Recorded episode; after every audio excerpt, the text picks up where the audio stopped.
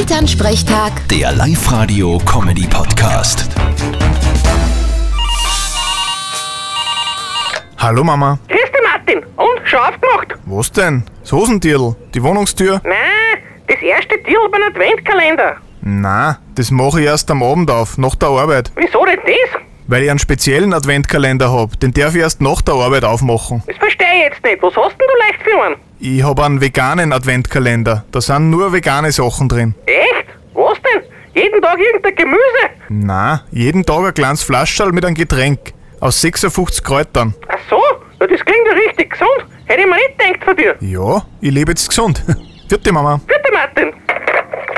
Elternsprechtag. Der Live-Radio-Comedy-Podcast.